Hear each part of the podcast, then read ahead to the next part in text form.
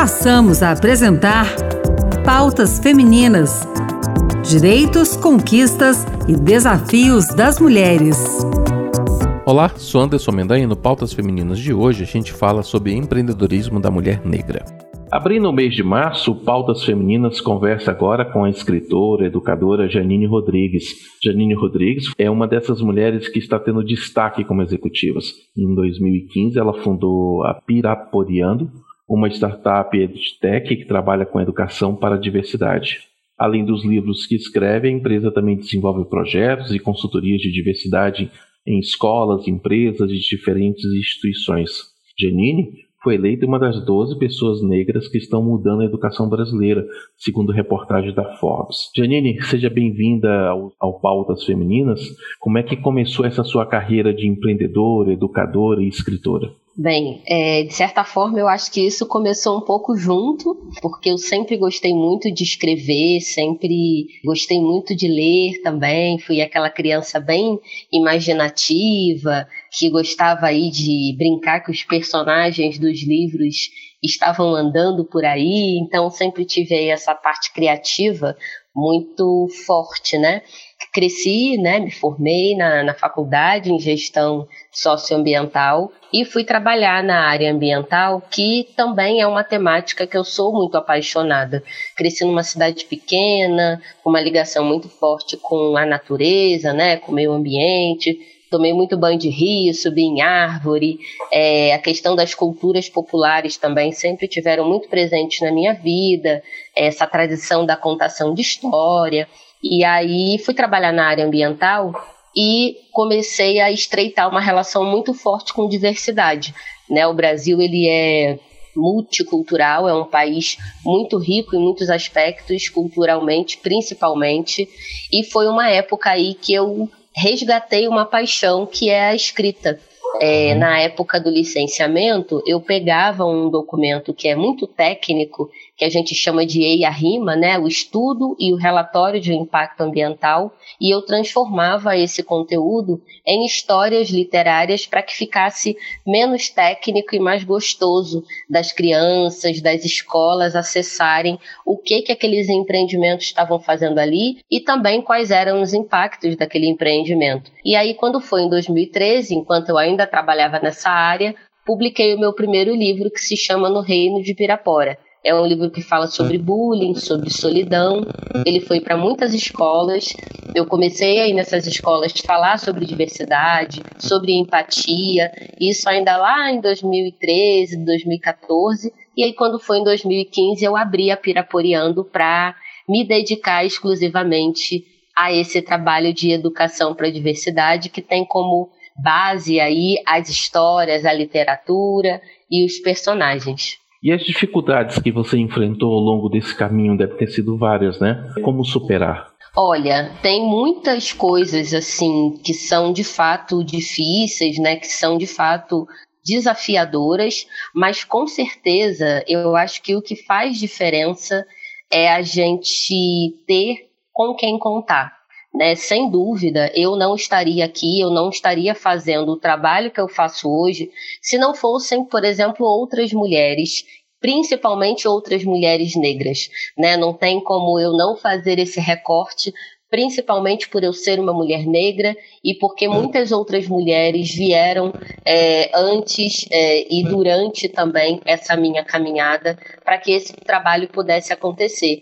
Então eu acredito que se hoje a gente consegue falar sobre diversidade, sobre uma educação antirracista, sobre é, o machismo, sobre questões de gênero, é com certeza porque um trabalho de base foi feito, né? E porque esse trabalho ele continua sendo feito, né? Porque sem dúvida sozinha eu não teria conseguido é, fazer absolutamente nada. Então eu acho que a dificuldade maior é justamente a falta de educação, né? A gente tem ainda uma educação precarizada, é, a sociedade ainda é extremamente preconceituosa, é uma sociedade ainda muito machista, racista e que muitas vezes até tenta minimizar essas faltas, né? É, acha que isso é, é, é um, um, tema que não precisa ser abordado, quando na verdade esse tema ele desencadeia todos os outros males da sociedade. Então, eu acho que a maior dificuldade é com certeza a gente precisar ainda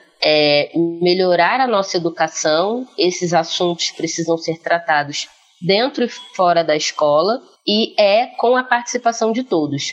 Você, como empreendedora, você abre espaço para a mulher e para a mulher negra e você destacou que chegou aonde chegou pelo incentivo de outras pessoas. Você acha que falta incentivo para as meninas, principalmente as negras hoje em dia? E como você vê essa iniciativa de algumas empresas de abrir espaço para trainees apenas para pessoas negras? As empresas que estão fazendo isso de uma forma genuinamente é, é, verdadeira estão fazendo algo muito importante. A gente está falando de uma reparação histórica né? A gente não está falando de uma coisa que a gente quer que dure para sempre, né? Uhum. Quando a uhum. gente fala de cotas, né? Quando a gente fala aí de todo esse movimento que intencionalmente precisa ver que essas pessoas não tiveram as mesmas oportunidades, é, a gente está falando de colocar a sociedade num, num, status de mais equidade. Né? Então, eu acho que as empresas estão certíssimas e isso deveria ser, inclusive, uma política pública. Né? Eu sei que quem está fazendo mais isso é o setor privado e de uma forma um pouco descentralizada, que é importante. Mas eu acredito que transformação social vem principalmente pela ação do poder público. Então a gente tem que falar de política pública, inclusive na área do trabalho. A gente já fala bastante na área da educação, até pelo sistema de cotas, né? Uhum. Mas a gente precisa discutir isso também na área do trabalho e em outras áreas também.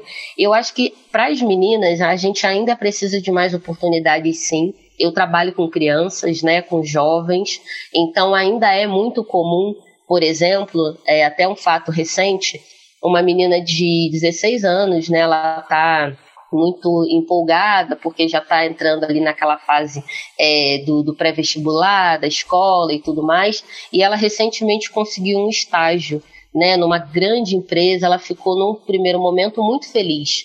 Mas depois é, que ela começou a se relacionar, ela ficou um pouco receosa, porque ela achou que aquele espaço não era para ela porque ela não via outras pessoas ali que tivessem é, muitas vezes uma receptividade é, ou às vezes um, um, tratamento né, que é feito mesmo de forma muito sutil, mas um tratamento às vezes diferente, ou até às vezes ela mesma, por não ter outras referências né, de pessoas negras ocupando lugares em empresas grandes, né, em lugares de liderança. Então isso é extremamente importante. É, e às vezes as pessoas falam, nossa, Janine, mas a gente tem que falar sobre isso o tempo inteiro, né? Vamos falar também sobre outras coisas. A gente fala também sobre outras coisas, mas a gente precisa falar sobre isso, porque é isso que vai trazer transformação, né? A gente precisa de referências. É muito difícil você criar referências se você não tem perspectiva, se você não tem esses olhares, né? Então precisa sim de mais oportunidades, sem dúvida. Janine, que recado você deixa para quem nos ouve, principalmente as mulheres? Que, qual a sua mensagem de incentivo? A mensagem é estudem, né? A educação ela é libertadora. A educação é algo que ninguém tira da gente. Conhecimento, né? É algo que ninguém tira da gente. E existe de certa forma uma preocupação, um medo, né? Quando um sistema opressor ele se dá conta de que as pessoas estão estudando e estão adquirindo conhecimento. Então, é a maior arma que a gente pode ter é a educação, né? Então, abracem os livros, abracem a leitura, é, estejam aí munidos de conhecimento, né? É a coisa mais poderosa que a gente tem, independente da idade. Janine Rodrigues, obrigado pela participação aqui conosco no Pautas Femininas e sucesso sempre. Muito obrigada a todos e todas e até breve. O Pautas Femininas fica por aqui. O programa de hoje teve produção e apresentação de Anderson Mendanha com trabalhos técnicos de Antônio Carlos Soares. Até a próxima.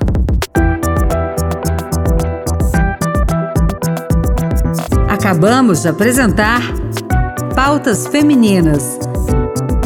Direitos, conquistas e desafios das mulheres.